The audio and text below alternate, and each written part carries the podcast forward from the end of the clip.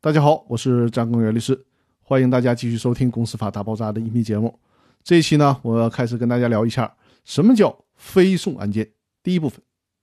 我们日常接触到的和看到的去法院打官司，这个大多数是诉讼案件，就是在法院的主持下，原被告双方相互争辩。而非讼案件呢，虽然也是归法院管，但是与诉讼案件是有区别的。为了便于大家理解申请公司清算这种非讼案件，我今天呢就简单的来说明非讼案件和传统的诉讼案件的区别。非讼案件没有讼争性，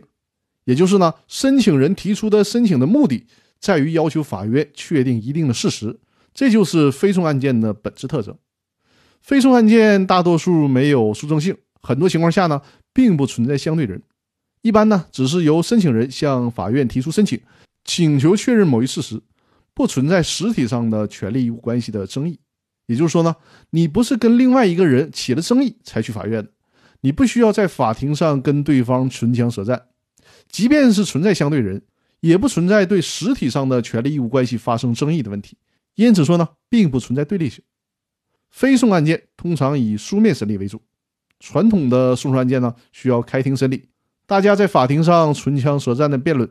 而非讼程序当中呢，非讼案件不具备对立者的双方当事人，没有唇枪舌战，客观上不存在法官听取双方辩论与陈述的可能。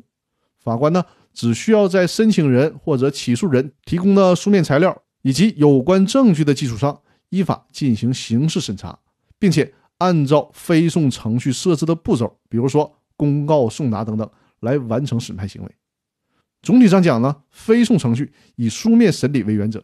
以延迟审理，也就是开庭审理为补充，这是和诉讼案件一个非常大的区别。那我们今天的分享呢，先到这里，在下一期呢，我跟大家讲解非讼案件的特征第二部分。那感谢大家的收听，谢谢大家。